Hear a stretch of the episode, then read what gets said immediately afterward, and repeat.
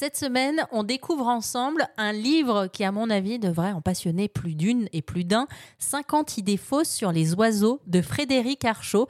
Frédéric qui nous apprend à mieux comprendre les oiseaux qui nous entourent. À chaque fois, il part d'une idée fausse. Par exemple, euh, il y en a certains qui pensent que les oiseaux sont sales. Eh bien, voici la réponse de Frédéric. Alors, effectivement, il se trouve que le, les, oiseaux, ben, ils, passent leur temps dans la nature. Dans la, dans la nature, euh, ils, peuvent se frotter au sol, euh, euh, à la végétation, à un congénère, etc. Donc, et, peut dire qu'ils prennent pas de douche, mais en, réalité, il y a, deux choses à considérer. La, première, c'est que le, plumage des oiseaux, c'est exactement comme nos vêtements, c'est-à-dire que c'est absolument essentiel pour eux d'avoir un, plumage euh, qui soit de, qualité. Pourquoi? Parce que, euh, comme j'ai dit, c'est le manteau, c'est-à-dire que si le, manteau est abîmé, percé, ça veut dire que l'air, la pluie vont s'engouffrer dedans. Donc, il est très important pour un oiseau de maintenir l'étanchéité de, son plumage.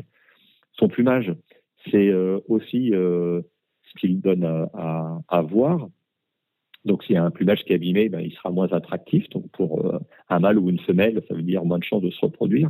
Et puis, euh, enfin, c'est euh, un plumage de mauvaise qualité, c'est éventuellement de moins bien voler. Et un oiseau qui vole moins bien, il échappe moins facilement à ses prédateurs, il va migrer dans de mauvaises conditions, etc. Donc, en fait, les oiseaux passent beaucoup de temps à faire attention à ce que leur plumage soit en, en, bonne santé, entre guillemets, en tout cas soit de, de qualité. Euh, et donc, euh, ils ont euh, des pratiques d'hygiène. Vous avez déjà vu forcément des oiseaux en train de, remettre leurs leur plumes de bon état. Il y a aussi, par exemple, le, cas assez intrigant des, corvidés et en particulier des jets, mais pas seulement, c'est le, cas des pieds ou des, corneilles, de se mettre sur des nids de, de, de fourmis pour que les fourmis attaquent l'intrus qui vient se poser sur leur fourmilière et projette de l'acide formique. Et cet acide formique va euh, en fait limiter le, le, déploiement des parasites qui se nourrissent des plumes. Les plumes, c'est de la kératine, hein, c'est exactement la même matière que nos ongles, c'est une matière inerte, mais euh, qui se fait manger par des, des, champignons, par des parasites microscopiques. Et donc, ils, ils, se battent, entre guillemets, contre ces parasites de différentes façons.